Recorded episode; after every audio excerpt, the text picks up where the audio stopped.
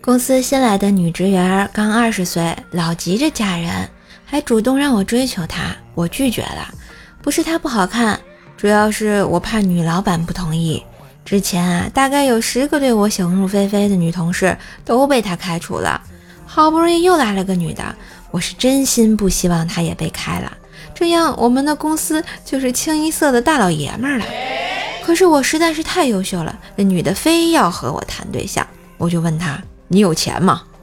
女同事说：“哥，没想到你这么俗气，爱情和钱无关。”我说：“别急啊，姑娘，我只是想告诉你，你还年轻，只有二十岁，这个年轻是用来脱贫的，而不是脱单的呀。好好上班，别想那些没用的啊。”女同事反问说：“这就是你喜欢女老板的原因吗？”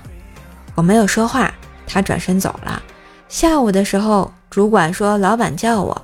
我去办公室，突然发现那个年轻的女同事坐在了老板的椅子上。她笑吟吟地看着我说：“哥，我让干爹把我们公司买了，现在我有钱了，是不是可以脱单啦？” 等等，他是有钱了，但我还是有些犹豫。他好像说是干爹给买的，是不是不太好啊？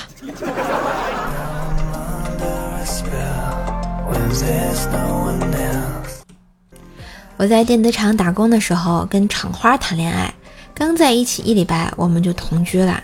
前段时间女朋友意外怀孕，我们两个人打算举办婚礼，组了个局让双方父母见一面。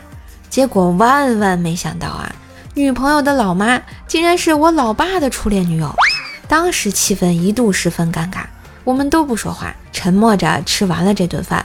哎，后来老爸。提前把女朋友的老妈给娶了回来，我只能和女朋友分手了。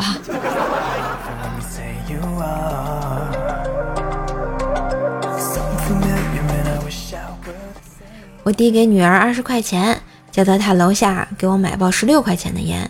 女儿接过钱，一副老成的口吻说：“爸爸，你藏几个私房钱也不容易，就不能抽些便宜点的烟吗？”突然觉得这丫头开始懂事了。懂得替老爸着想啦，心里啊一阵欣慰。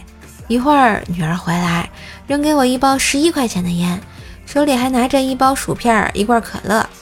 哎呦，真是爸爸的小棉袄呀！